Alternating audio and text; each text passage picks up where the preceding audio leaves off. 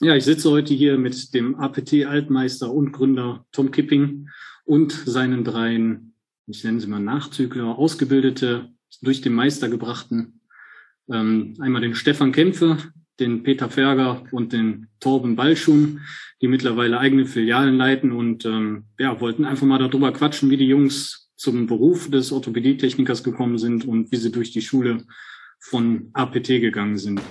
Deutschland geht gemeinsam weiter. Herzlich willkommen zum Prothesentalk, dem Podcast von und für Prothesenträger, Angehörige, Orthopädietechniker, Ärzte, Therapeuten und alle, die mit Prothesen im täglichen Leben zu tun haben. Diese Folge wird präsentiert von der Prothesengemeinschaft. Werde jetzt Mitglied unter www.prothesen-gemeinschaft.de oder lade dir die Prothesen-App in deinem App Store herunter. Jetzt aber erstmal viel Spaß mit der aktuellen Folge.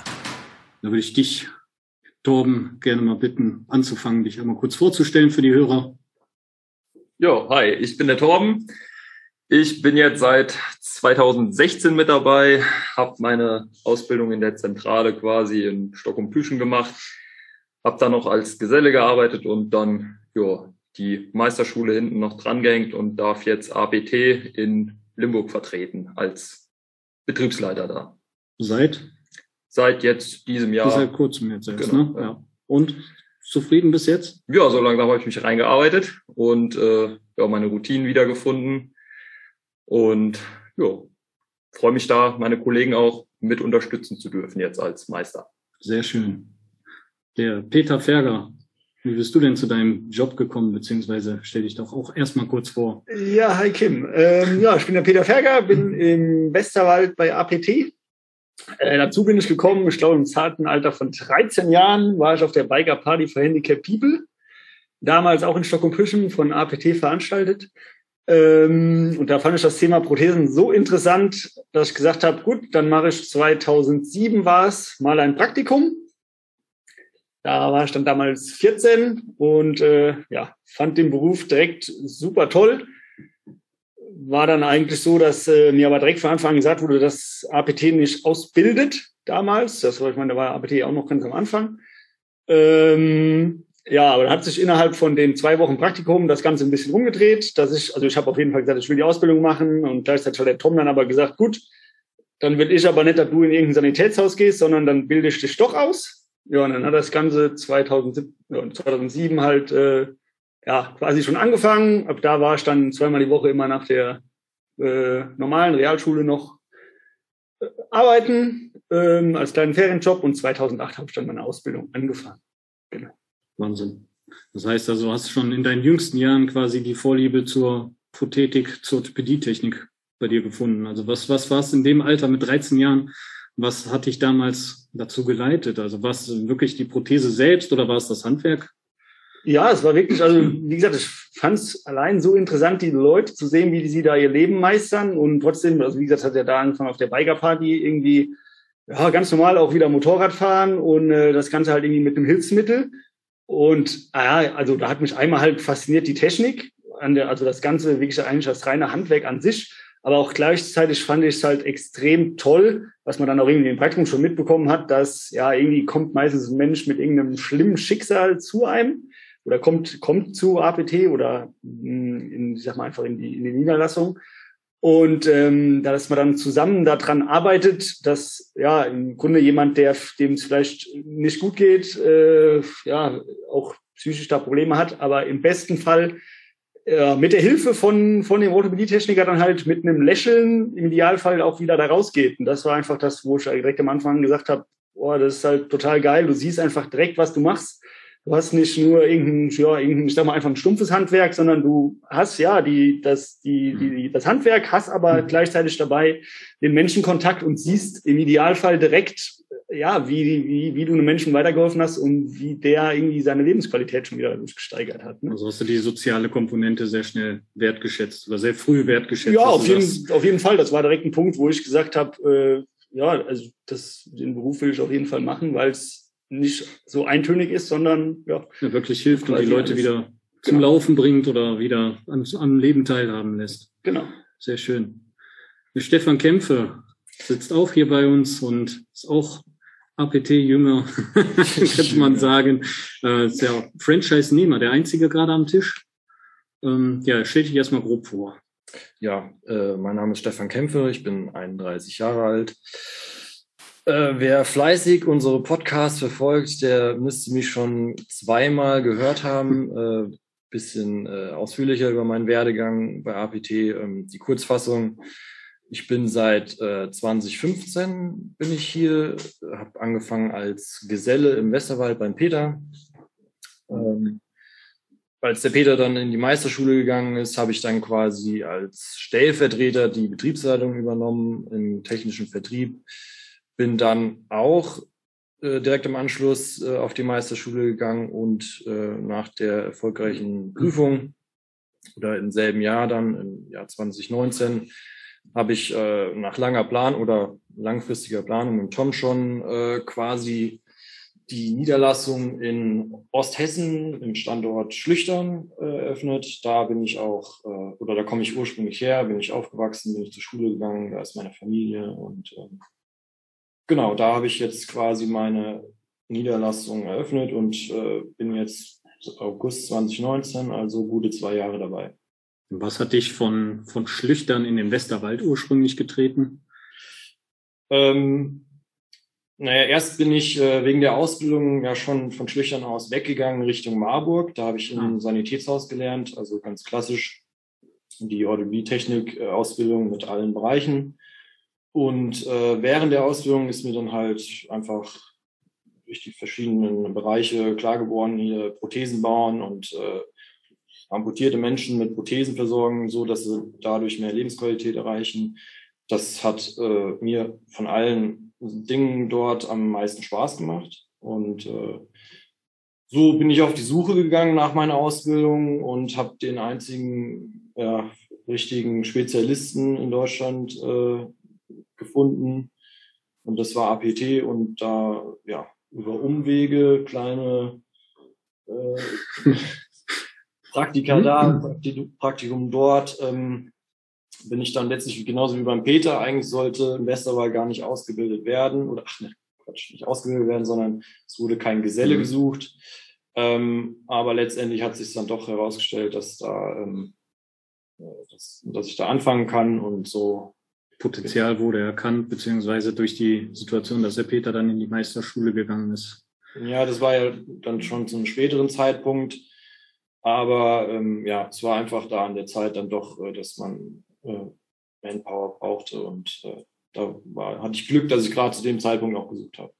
Schön. Dann haben wir noch den Tom Kipping bei uns sitzen, der die ganzen Jungs ja, durch die Meisterschule begleitet hat, wahrscheinlich auch den einen oder anderen dahin geschubst hat. Oder sind die Jungs alle von selbst auf die Idee gekommen, sie möchten mal den Meister machen? Ja. Hallo erstmal in die Runde. Äh, grundsätzlich ähm, habe ich gerade so ein bisschen in, bin ich ein bisschen in mich gegangen. Ist schon ein geiles Gefühl, wenn man hier die Boygroup da zusammensitzen ja. hat. Ne? Ähm, hätte mir jemand mal vor 20 Jahren erzählen sollen, hätte ich selber nicht geglaubt. Also vor 20 Jahren, ziemlich genau vor 20 Jahren hatte ich diese verrückte Idee, APT zu machen, also nur zu spezialisieren, mich auf die Prothetik. Und das tatsächlich dann in Stockholm-Püschen, in meinem eben auch Heimatort, ja, und äh, habe mich damals so gesehen, wie Meister jeder sein Pumuckl, also machst du eben ein paar Jahre, vielleicht sogar bis zur Rente. Und ja, dann äh, hat sich, dann nahm das ganze Thema halt eine sehr gute Dynamik auf bis zum heutigen Tage. Bin, du bist übrigens nicht, Stefan, der einzige Franchise-Nehmer hier. Ich bin selber mein eigener Franchise-Nehmer. Stimmt, ja. nee, und ansonsten macht mir, macht mir einfach äh, totale Freude. Also, das nicht nur heute zu sehen, sondern auch die, die, die ich sage jetzt mal, jungen Menschen da in den tollen Beruf mit zu begleiten. Ähm, ja, was du da brauchst, du natürlich auch so motivierte Typen, ja. die, die wir hier am Tisch sitzen haben. Es nutzt ja nichts, wenn du jetzt eine tolle, tolle Vorstellung von der Ausbildung hast als Meister oder Inhaber, sondern du brauchst ja auch diese besonderen Typen, die das auch für sich sehen und dann eben ja schon eigentlich in der Lehrzeit oder auch in der Zeit als Geselle schon Ideen entwickeln, wie sie das für sich weiterentwickeln. Und da muss ich sagen, alle drei, die hier sitzen, mega geil. Das meiste von dem, was wir, was wir heute haben, haben sie natürlich selber gemacht. Das muss man mhm. ganz klar sagen. Ne? Und da steckt eine Menge, Menge Herzblut von jedem Einzelnen dahinter und da schließen wir natürlich auch nicht aus. Also ich habe einen riesen Spaß damit, äh, das so zu sehen. Ich finde dann toll, wenn du nach ja doch so vielen Jahren die Ausbildung eben zur Verfügung gestellt hast. Und äh, ja, mit dem Ergebnis, äh, dass wir heute hier mit vier Meistern an einem Tisch sitzen, ist schon geil. Und die auch noch alle in diesem APT-System ähm, aktiv sind, ist, ist ja noch geiler. Also finde ich auch eine riesen Anerkennung für dich auch, dass das äh, System an sich äh, kein, kein Hirngespinst war. Ich meine, ich kenne deine Geschichte auch, wie du damals versucht hast, das bei dir in deinem Ausbildungsbetrieb zu integrieren, ähm, dass da die Prothetik ein bisschen separiert wird und man dich äh, als verrückt gezeichnet hat, dass man davon nicht leben kann, was dann daraus geworden ist und dass jetzt auch die jüngere Generation der dem, dem Bild folgen kann und auf seine Erfahrung einfach aufbauen kann. Finde ich einfach immer wieder beeindruckend. Und ganz ehrlich, äh, ich merke es auch mit, egal welchem von euch ich spreche, das ist einfach so diese Leidenschaft dabei, die soziale Komponente, die gerade schon ein bisschen rauskam bei den einzelnen Leuten. Das ist nicht einfach nur ein Job. Ja, das ist nicht so ein Ding, äh, dass sie morgens aufstehen, ins Büro gehen und sagen, so jetzt buche ich meine 150 Rechnungen und gucke, dass ich bald wieder nach Hause komme, sondern da wird dann wirklich dafür gebrannt, die Leute ans Laufen zu bekommen oder wieder mit einem Arm zu versorgen oder was auch immer bei den Leuten ansteht. Ne? Äh, vielleicht dazu, also soziale Komponente ist, ist tatsächlich ein, ein ganz großes Thema in unserem Berufsfeld. Mhm. Nimmst du dir auch mit und ist auch ein großer Teil für deinen Spaß, warum du das überhaupt tust. Aber von Spaß alleine, weiß ja jeder, kann man so nicht wirklich leben. Also da, auch da habe ich persönliche Entwicklungen äh, durchmachen müssen, ganz einfach als Selbstständiger. Ist natürlich anders, als äh, wenn du in Anführungszeichen nur als nur nicht falsch verstehen, als, als Meister in irgendeiner angestellten Position bist. Die ist, die ist natürlich genauso wichtig. Aber ja, wie man so schön sagt, als Selbstständiger machst du vielleicht montags einen Fehler, mittwochs merkst du, dass du ihn gemacht hast und freitags fehlt die Kohle am Konto. Mhm. Also kommt auch die Komponente noch dazu. Ja, wie kann man beides zueinander bringen? Also wie, wie, wie kann ich äh, meine soziale Komponente durchaus gut leben und trotzdem davon auch gut leben finanziell? Und da sind auch wir unsere drei Kollegen aus meiner Sicht auf einem richtig guten Weg, weil da hat, also Peter hat so, Peter hat ja so die ganze Entwicklung, also Großteil der Entwicklung von ABT mitgemacht. Also von, wie eben sagt, als 13-Jähriger mit dem Fahrrad da um die Ecke gefahren, ist ja nun mal aus dem gleichen Dorf Fußball hinten drauf und hat gefragt, ob man mal ein bisschen mitarbeiten darf. Und da habe ich auch erst gedacht, Mensch, erstmal, man kennt sich natürlich in so einem Dorf, wir kannten uns schon. Und dann habe ich äh, ja, relativ schnell festgestellt, boah, der äh, so spielerisch wie er rüberkommt, hat er aber schon irgendwo damals schon so eine klare Richtung für mich gehabt. Also vielleicht nicht so klar wie heute, ist ja logisch. Aber da, da hat er halt sein Ding draus gemacht und dann hat so hier die anderen zwei Kollegen, glaube ich, so einer am anderen auch eben wieder dazu gelernt von ihm. Weil er hat dann, weißt du, kannst du mal erzählen, wie er früher so war. War ja nicht immer alles schön bei APT, ne? Ja, also schön war schön schon. schön, schön, schön war es schon, ne? Aber ja, wie du das auch schon sagst, ähm, ist ja eigentlich, ja, oder wächst ja auch das System oder also APT halt jedes Jahr weiter, ne? Und ähm, ich meine, es war tatsächlich dann, wie gesagt, so 2008, wo ich die Ausbildung dann angefangen habe. Da gab es halt noch keine anderen Niederlassungen oder was auch immer. Da gab es auch noch kein Franchise-System. Da gab es halt äh, ja, APT-Kipping in Stock und Fischen. Ähm, sprich, die, ja, da kamen halt die Kunden dann wirklich deutschlandweit halt da ins kleine Stockholm. Wir waren da in der kleinen Wuselwerkstatt, also da war wirklich ja, eigentlich gar kein Platz und äh, ja, die Kunden saßen auch dann direkt auf der Werkbank und äh, ja, das war halt schon noch ein anderes Arbeiten. Das hat auch extrem viel Spaß gemacht, aber es war natürlich ja was ganz anderes, als es da irgendwie heute ist. Ne? Also das ist dann heute schon um einiges besser, ich sag mal, organisiert und ähm, wodurch es auch wahrscheinlich für die Mitarbeiter einfacher ist, ihre Arbeit da noch richtig zu machen. Das war früher halt wie gesagt, da kam der Kunde halt rein und dann wurde da halt gebastelt und getan. Und eigentlich ist dann halt Schritt für Schritt das Ganze halt so gewachsen, dass es halt ähm, ja auch für die für die Kunden dann angenehmer wurde, ähm, dass sie sich halt da versorgen lassen können. Ne? Das ging dann ja im Grunde 2010 weiter, wo dann gesagt wurde, gut, wir brauchen halt oder Tom hat gesagt, wir brauchen halt mehr Niederlassung, weil eben viele Kunden extrem weit zu uns gefahren sind die dann halt für eine Druckstelle eine halbe Stunde Arbeit irgendwie vier Stunden im Auto saßen oder Wahnsinn. fünf, teilweise noch weiter. Ne? Und dadurch kam es ja so ein bisschen zustande. Das heißt, dann hat man es schon wieder für die Kunden ein bisschen angenehmer gemacht, denen die, die, die Fahrten oder die Anreise schon, schon irgendwie ähm, zu erleichtern. Ne? Das ging ja dann 2010 auch weiter, dass wir quasi ins neue Gebäude umgezogen sind. Da war ich damals im zweiten Lehrjahr und durfte noch alles streichen, das weiß ich noch. Das war, war glaube ich, drei Wochen, drei Wochen nur alles am Streichen. Wie war da deine soziale Komponente? die, war, in dem Moment super. Da hatten, hatten wir, zum Glück war da noch damals auch ein Umschüler da, da haben wir halt zu zweit gestrichen. Das heißt, die, da konnten wir uns wenigstens unterhalten. ähm, nee, aber dann war es, wie gesagt, ich glaube 2010, 2011 sind wir dann ins neue Gebäude und ab da ist ja auch quasi das APT-System immer weiter gewachsen. Ähm, Genau. Wie gesagt, 2012 war ich ja dann auch mit meiner Ausbildung fertig, Anfang 2012, ich glaube im Februar. Habe da noch ganz normal die dreieinhalb Jahre Ausbildung gemacht. Ähm, weil ich auch damals gesagt habe, gut, ich bin noch so jung, ich brauche hier nichts verkürzen, da hatte ich einfach keine Lust drauf. Ähm, ja, und habe dann halt als, sag mal, als Geselle im technischen Vertrieb, also wirklich direkt in der Kundenbetreuung halt dann auch seitdem ich Geselle bin, ja, angefangen, habe seitdem halt ja, eigentlich nur noch Kunden versorgt, sage ich mal so. Ähm, ja, und von daher ist dann aber auch wieder jedes, jedes Jahr weitergegangen. Das war damals noch mit, mit einem Yves, der mittlerweile bei Össo arbeitet. Ähm, haben wir da zu zweit, ja, ich sag mal einfach den Kundenstamm betreut. Ähm, und das ist dann halt immer weitergewachsen. Dann 2015 wurden wir dann quasi vom Stefan verstärkt, der dann direkt. Ja, nicht direkt am Anfang. Ich bin ja erst mal sechs Wochen ausgefallen. Ja, stimmt. Ja, äh, Stefan, Stefan, Stefan wollte zur Verstärkung, wollten wir ihn holen und dann kommt er an und sagt, ich habe mir direkt mal die Hand gebrochen. Ach, und dann war der, war der schon mal, war der schon mal direkt, ähm, direkt fünf Wochen außer Betrieb. Und ähm, ja, wie gesagt, 2015 kam dann halt Stefan. Ähm, den wir quasi oder mit dem ich ab da dann zusammen, weil dann direkt 2016 der ja, damalige Meister ähm, ja, wie eben schon beschrieben, nach zu Össur gegangen ist in der Industrie.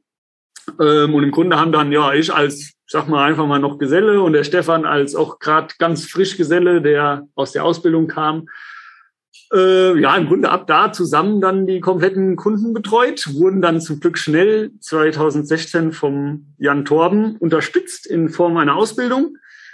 Ähm, da kann der Jan Torben ja gleich auch nochmal genauer, genauer drauf eingehen, wie es bei ihm war. Ich glaube, bei ihm war es auch so, dass er während dem Praktikum schon auch wieder krank war, weil er sich irgendwie besoffen mit dem Holz gegen Bein gehauen hat oder was auch immer.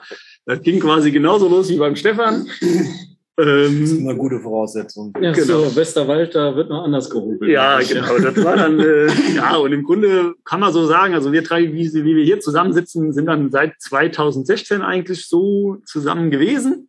Ähm, ja, und daraus ist dann halt immer wieder viel mehr, oder ja, es hat jeder seine, seine Ausbildung noch weiter genossen und im Grunde haben alle irgendwie da auch zusammengelernt und äh, ja, daraus ist dann nachher vor allem auch wieder für jeden ähm, das, das System einfach weitergewachsen. Ne? Mhm. Jetzt genau. aber mal so die, die Frage über die Jahre hinweg. Ähm, ich denke mal, gerade am Anfang habt ihr ja selber gesagt, die Kunden saßen teilweise mit auf der Werkbank und sowas. Ich meine, wissen wir selber, den einen Kunden kann man mit auf die Werkbank nehmen, den nächsten sollte man besser nicht auf die Werkbank mitnehmen. Ähm, ich bin da so ein Patient, den sollte man auch besser nicht mit auf die Werkbank nehmen, sonst kommst du nicht mehr zum Arbeiten.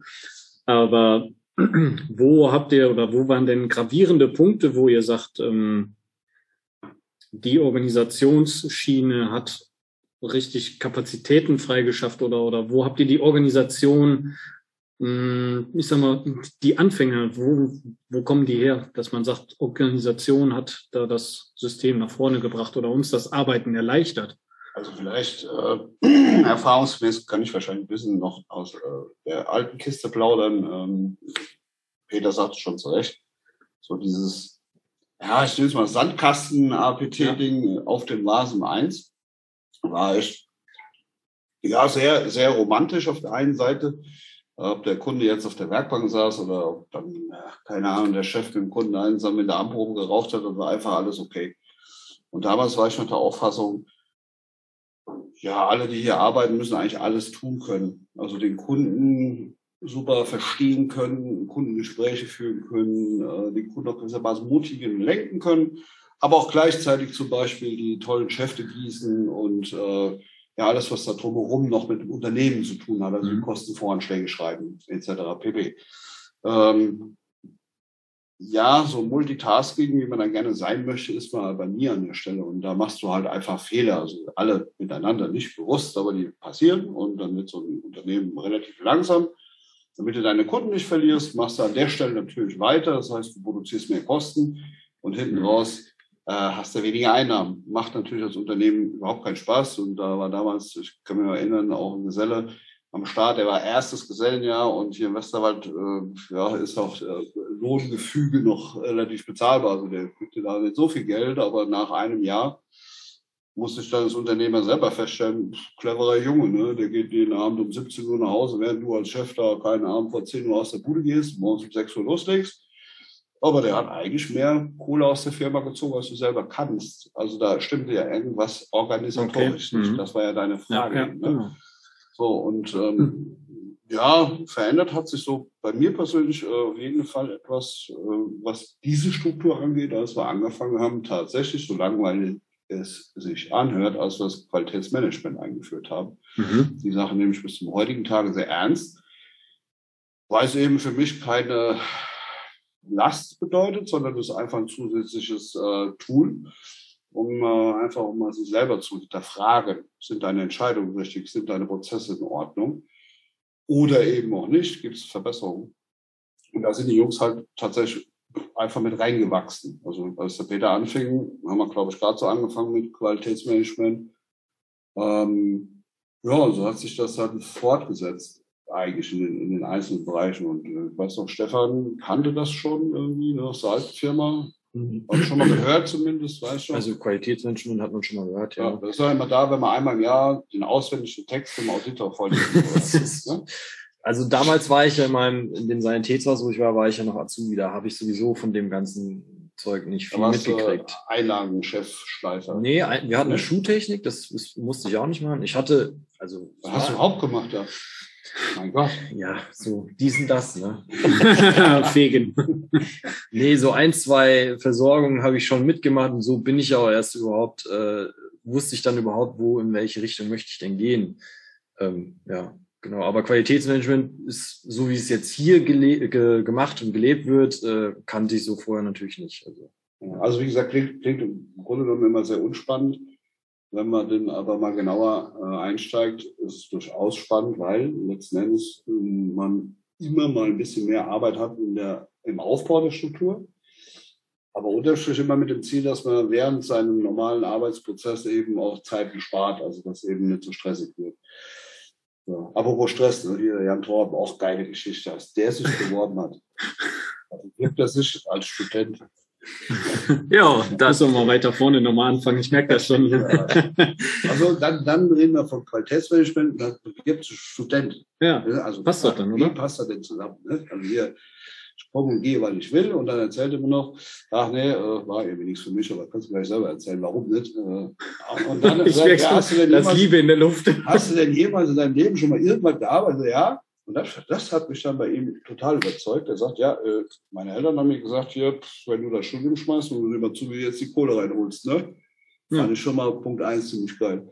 Und dann ist er hergegangen, hat irgendwo bei einem Bäcker, glaube ich, gearbeitet, wo er dann immer so einen Spottert hatte, äh, nach der Schicht, nachts oder wie auch immer, die Anzahl der Brötchen zu zählen, die er geschafft hat. Und das hat ihn motiviert, weil er hat gesehen, was er gemacht hat. Und dann habe ich gedacht, no, doch ein normaler Mensch. Ja. Ist das so? Ja, also so normal finde ich das jetzt nicht.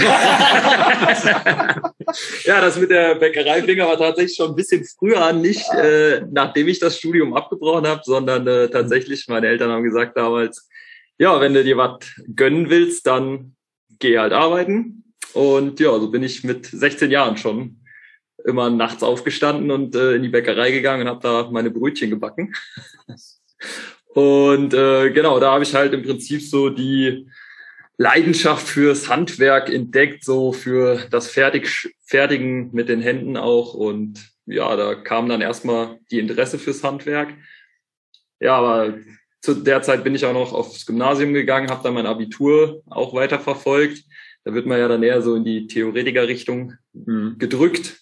Ähm, ja, und dann natürlich auch nach dem Abi ja, erstmal angefangen zu studieren auf Lehramt, also schon auch eher in die soziale Richtung so mit Menschen dann auch. aber auch auszubildende Richtung. Also das spiegelt sich ja da auch. Als Lehrer hast du ja nicht nur eine klar soziale Komponente, Aufgabe gegenüber den Menschen, aber es ist auch schon eine, eine Führungspraxis, die man da ausleben muss. Ja. Genau. Und ja, da, das Studium war aber dann nichts. Also es ist fachlich ein bisschen gescheitert und auch, äh, ja, mir hat halt am Ende des Tages einfach gefehlt zu sehen, was ich erreicht habe. Also auch schon beim Studieren war das äh, kritisch, da irgendwie seine Erfolge wirklich zu sehen und messbar zu haben. Das waren halt immer Ziele, die weit in der Zukunft lagen irgendwo.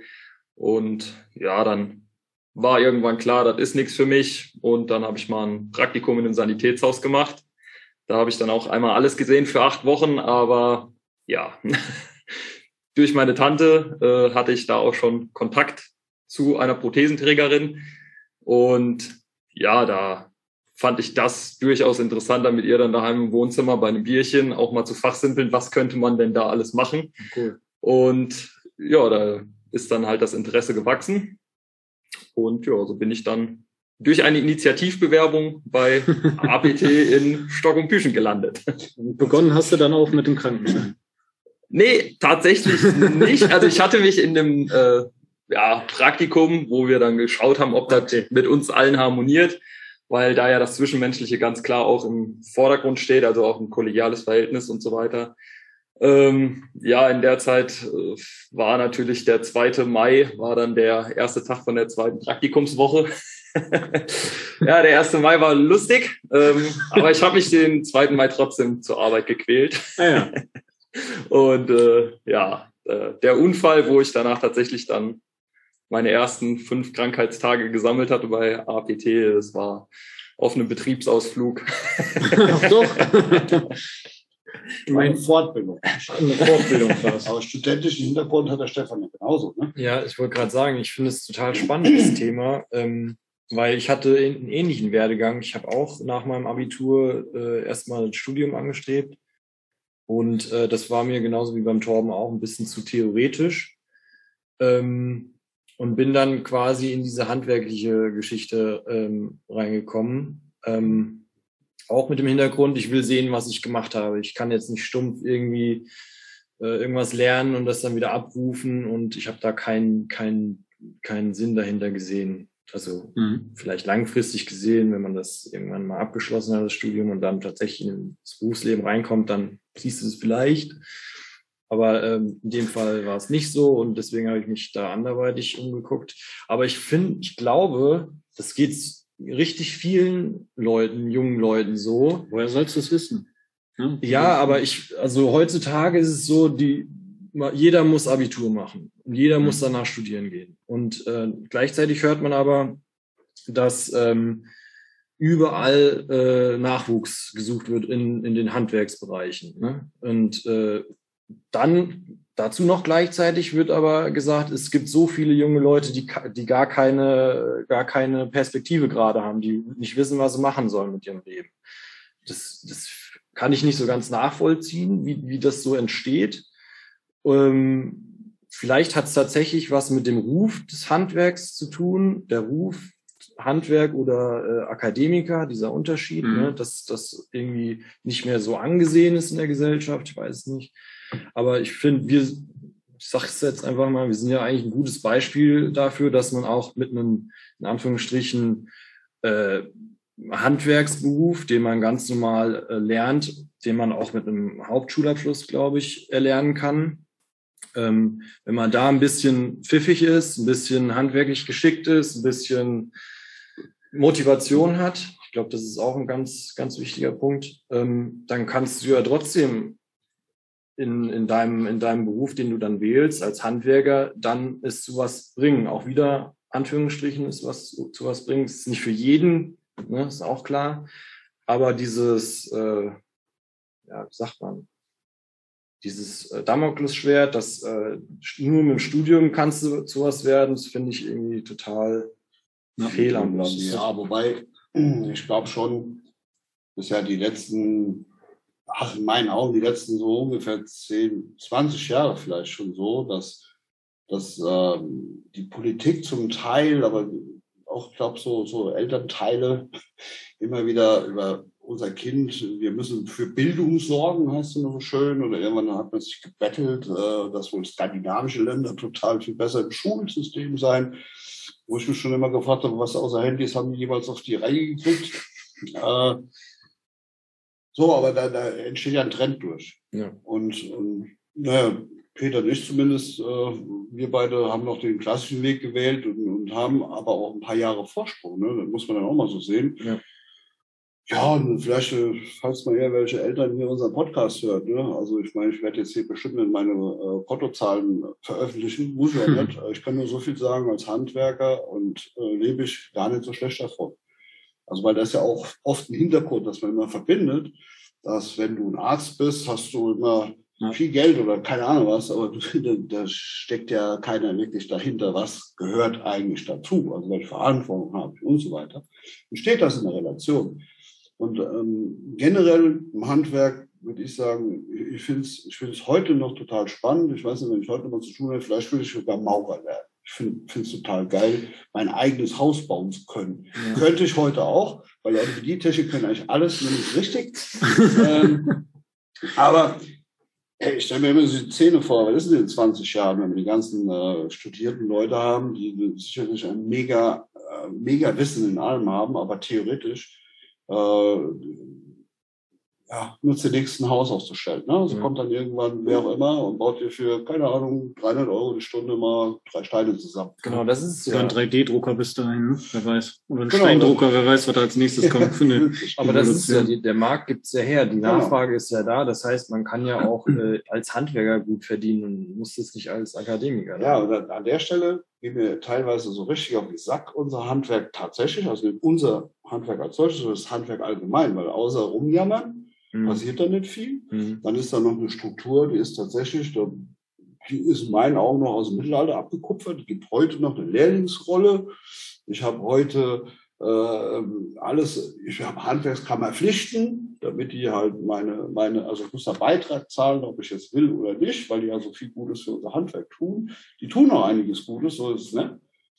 Aber ich weiß nicht, da ist auch irgendwo da der Zug verpasst worden. Also so von beiden Seiten aus meiner Sicht. Weil du musst schon äh, ja auch äh, irgendwo sexy rüberkommen heutzutage. Das, mhm. mit Sicherheit, weil sonst, äh, ich meine, so wie früher, dass da irgendwie die Hauptschüler gingen halt immer in Handwerk, war klar. Mhm. Ja, bei den Realschülern wusste man nicht so ganz, geht er weiter auf Schule oder macht er vielleicht doch Handwerk oder wird er vielleicht Beamter oder sie. Ja, war irgendwie so, so klar. Also mussten die, die Ausbildungsbetriebe auch sich gar nicht bemühen. Und heute, oh Schreck, seit Jahren fehlen uns 100.000 jedes Jahr in, in, in, den Ausbildungsbetrieben. Und wenn man das bei uns so sieht, na klar ist auch unser Beruf so eine Nischenkiste. Und klar ist auch, dass sich dann äh, gerade so diese Vorgeschichten immer wiederfinden als Quereinsteiger. Ne? Also wieder Vorgeschichten meine ich eben Leute, die erstmal studiert haben, haben dann irgendwann dann doch nicht mehr so als wichtig gesehen und haben sich umgeguckt und das gab es schon immer in unserem Beruf. Und letzten Endes haben wir heute eben schon mal gesagt, soziale Komponente ist, glaube ich, für, für viele schon ein wichtiges äh, Thema, dass wir halt mit unserem Handwerk, mit unseren Händen, unserem Geist mal schon helfen können, dass, dass äh, einer, der Mensch mit einem Handicap vielleicht nachher wieder besser in seinem Leben klarkommen kann. Und das ist schon einigermaßen sexy. Klingt auf jeden Fall schon mal erstmal pauschal besser als Maurer.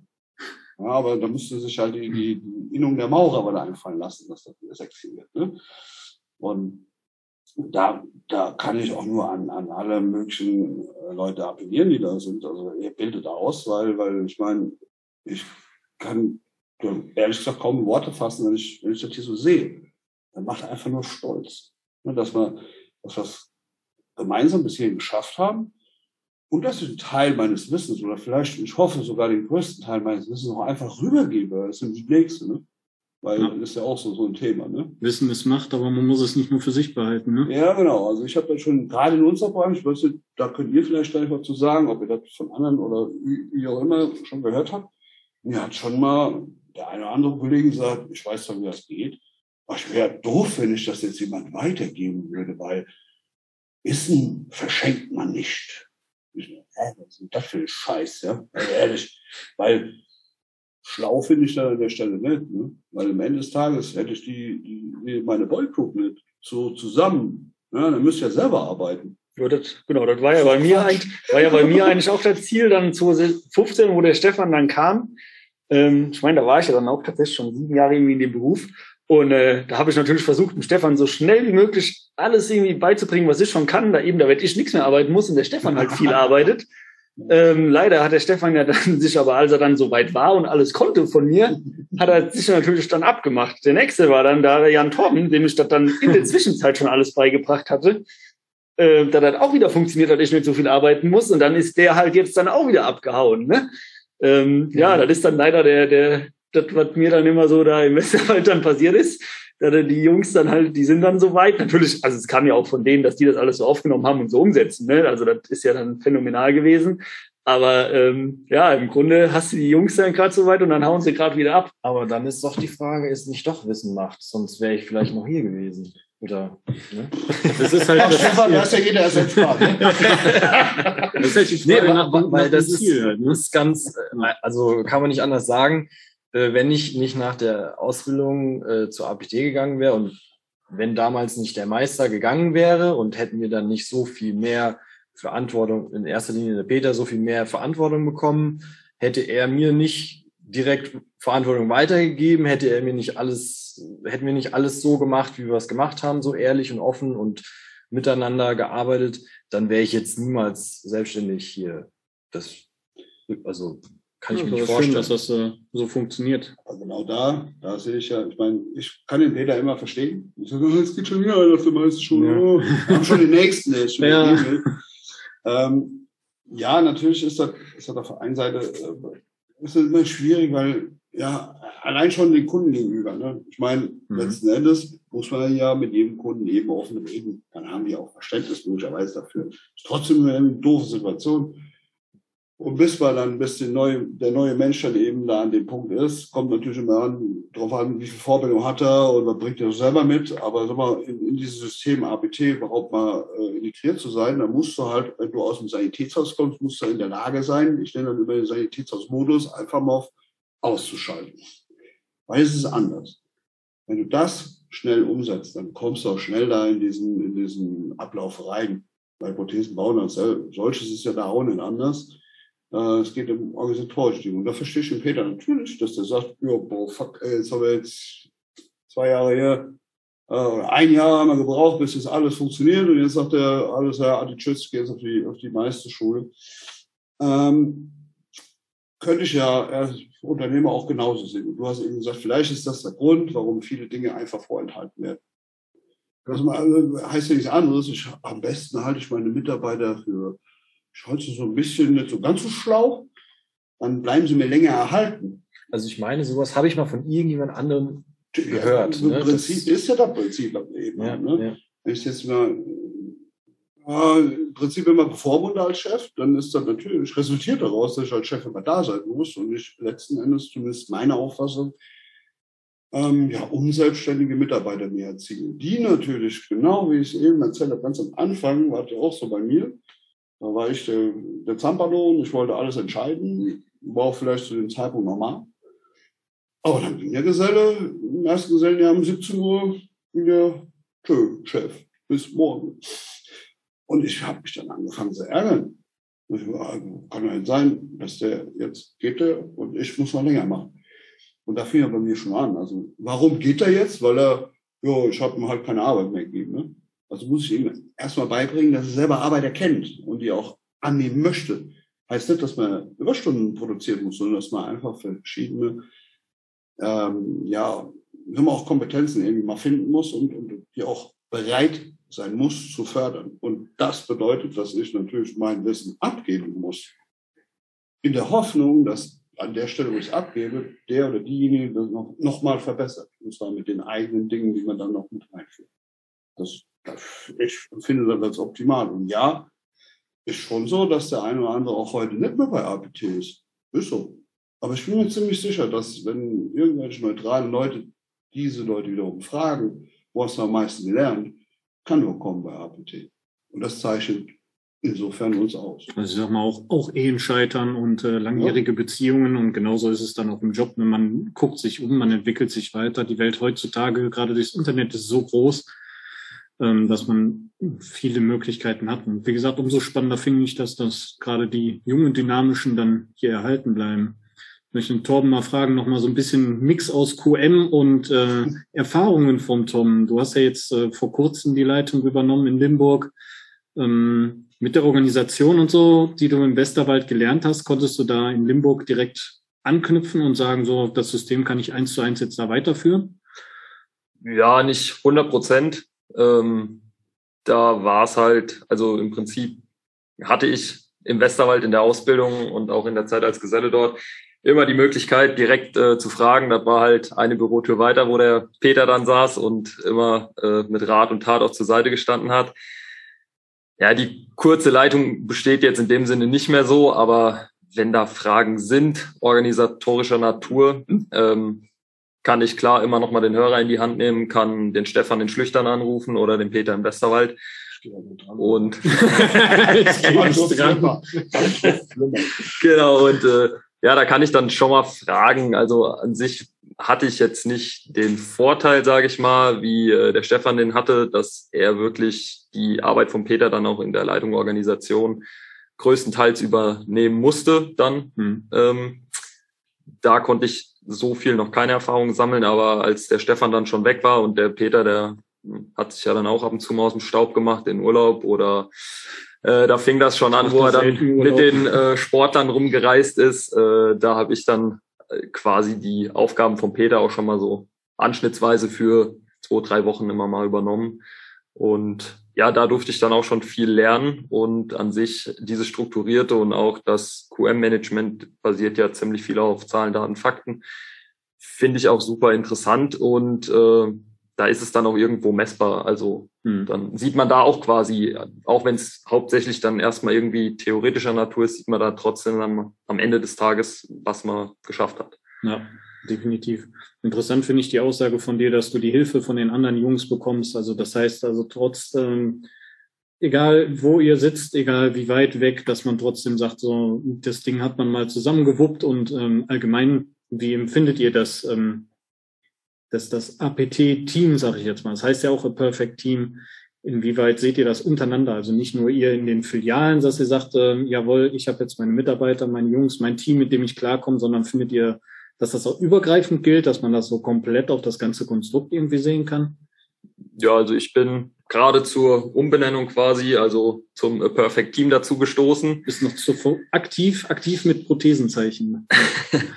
kurz die drauf. Prothesentechnik, das war's, ja. Genau, ähm, ja, dann kam ein Perfect Team, da bin ich dann auch dazu gekommen und da habe ich schon naja. immer gemerkt, immer gemerkt, wie halt die Kommunikation unter den unter den anderen Filialen dann auch da war und mhm. ähm, ja, jetzt mittlerweile ist es noch mehr quasi zusammengewachsen auch. Ähm, man äh, kommuniziert mehr, wenn es irgendwie um Fortbildungen geht, wenn da ein Meister was, also ein einer von der Niederlassung was organisiert hat. Dann wird halt auch mal rumgefragt, ob da im ganzen System noch Interesse besteht. Da gibt's ja die Mail-Verteiler dann auch bei uns direkt für nur die Betriebsleiter mhm. oder halt für alle Techniker im gesamten System. Und äh, da wird der Teamgedanke aktuell, denke ich mal, noch mehr ausgelebt und ist auch noch mehr gewachsen jetzt in den letzten Jahren. Ja. Finde ich auch. Also gefühlt, äh, ich bin jetzt noch nicht ganz so lange dabei, aber ich finde auch, dass man da noch auch Bock hat, zusammenzurücken. Ne? Also es ist nicht so, dass jeder nur arbeiten möchte, sondern dass auch jeder gerne mal guckt, was macht der andere und zwar nicht um Neid zu erhaschen oder irgendwie doof zu werden, sondern wirklich zu gucken, was, was machen die Leute anders, wo kann man seine zwei Prozent vielleicht noch rausholen, wo kann man vielleicht noch ein bisschen lernen, oder? Also wenn ich den so dazu gucke, dann eigentlich immer nur, um die irgendwie zu ärgern, was die für eine Scheiße machen. kann man alles von wegen lernen, kann man dann sagen. Ja, super. Ja, also da, also das ist natürlich, also da, äh, so, das ist ja vielleicht als kleiner Abschluss, also da war, oder sag mal, ich glaube, da kann APT und der Tom da auch irgendwo stolz drauf sein, ähm, das ist tatsächlich dann ja irgendwie 2018 habe ich dann den Meister gemacht, 2019 der Stefan, dann hat man ja ein Jahr Pause und dann jetzt 2021 der Torben. Ähm, und im Grunde, ja, wir waren ja alle in Heidelberg und ähm, ich finde, das ist auch so ein bisschen was so ein bisschen, ja, vielleicht dann auch die Qualität der Ausbildung und alles auch wieder widerspiegelt. Ähm, dass im Nachhinein dann irgendwie auch alle wirklich als, als Abschlussbesten irgendwo da rausgegangen sind, ne, aus dem ganzen, ähm, aus der ganzen Meisterschule. Alle drei? Ja, wobei ich dann auch dann, Wahnsinn. ich habe natürlich schon den Vorteil gehabt, ich durfte ja vorlegen und äh, danach heißt der Stefan, der wurde von mir da schon so weit von getriezt, dass wenn der das nicht als Bester macht, dann braucht der, braucht der gar nicht erst wiederkommen. Das Schöne war ja natürlich, er hat es dann auch wirklich als Abschlussbester geschafft und dann konnten natürlich der Stefan und ich noch mehr auf den Torben drauf äh, einreden und ihm Druck machen. Und äh, der hat es tatsächlich ja dann auch dieses Jahr dann noch, also er war auch, äh, es war ziemlich lustig, weil er hatte ja, hat die, die Prüfung gemacht und ja, also er hat schon, wusste schon, er hat es auf jeden Fall gut gemacht, aber er war sich nicht so sicher, ob es dann auch dann dafür gereicht hat, weil ich, also ich wusste auch, dass sein Ziel auf jeden Fall dann natürlich ist, das Abschluss besser zu machen, weil ich ja auch den Torben schon kenne äh, durch die Jahre. Und ähm, ja, im Grunde hat er irgendwie nie Bescheid bekommen und hat dann halt schon damit gerechnet, dass er es das eben nicht ist. Hat mir dann auch schon so ein bisschen gesagt, ja, ich, keine Ahnung, ich glaube irgendwie, dass er nicht hingehauen hat und alles. Und irgendwann habe ich dann einen Anruf in Abwesenheit bekommen. Ich weiß nicht mehr genau warum. Und ich wusste, also irgendwie, ich glaube, ich wusste schon genau, was der Torben da irgendwie sagen wollte, weil er total aufgeregt war und irgendwas geschrieben hatte. Und äh, ja, das war ist ja noch nicht so lange her. Und dann äh, ja, da auch angerufen und hat gesagt, jawohl, ich habe gerade Bescheid bekommen, ich bin doch Abschlussbester. Ja, und dann, äh, cool. ja, Truppe voller Streber. Ja, genau. Ja, Ganz ja. coole Streber. Ja, bei mir war der Druck ja so hoch, dass ich dann vor der Prüfung noch dreimal Hose wechseln musste. Ne? ja.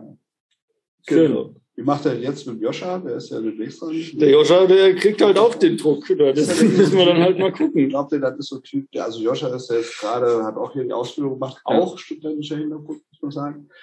Hat, äh, glaubt ihr, der ist so der Typ, der, der so die, diese Challenge annehmen will? Oder ist er so gechillt, dass er sagt, hier? Ah, bei ihm glaube ich, also ich glaube, er würde schon gerne, aber ich weiß nicht, ob er, ja, ob er das so, umsetzen kann. Also ich war mir ehrlich gesagt bei, bei ich war mir ehrlich gesagt bei, bei, bei Stefan und Torben schon ziemlich sicher, dass sie es als Abschluss besser machen werden. Also das wusste ich. Jetzt, wusste ich was, was, soll, was soll ich sagen? Das ist ja, ist ja nur meine, meine Einschätzung. Also wie gesagt, bei Stefan und Torben habe ich es ehrlich gesagt gewusst und ich habe es auch erwartet. Also ich wäre schon ein bisschen enttäuscht gewesen, wenn es nicht so gewesen wäre. Das hast du uns auch oft genug mitgeteilt. richtig. richtig. Ähm, und beim Joscha, also ich traue es dem Joscha tatsächlich auch zu.